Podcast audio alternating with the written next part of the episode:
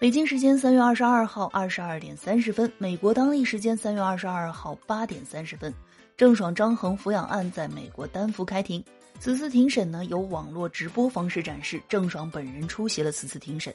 据悉，庭审当中，法官问郑爽微博粉丝有多少，郑爽说两千万。法官没有听清，重问了一遍，在听清数字之后笑了。